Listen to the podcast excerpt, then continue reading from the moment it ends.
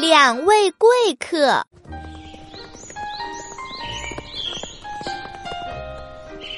早晨，两位年轻的贵族老爷在村庄里。两位朋友接受了两个邻居提供的住房，由于不愿意使对方难堪，两个人高兴地挑选了自己的府邸。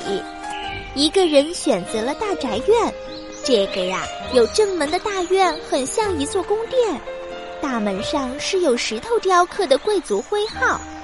另一个人选的府邸。一眼望去是那么大，住宅里什么也不缺少，每件东西都十分结实、明亮和整洁。实际上，那座像宫殿的大宅不仅窄小，而且又暗又冷。正面门厅和顶楼上的瓦已经损坏了，不中用了。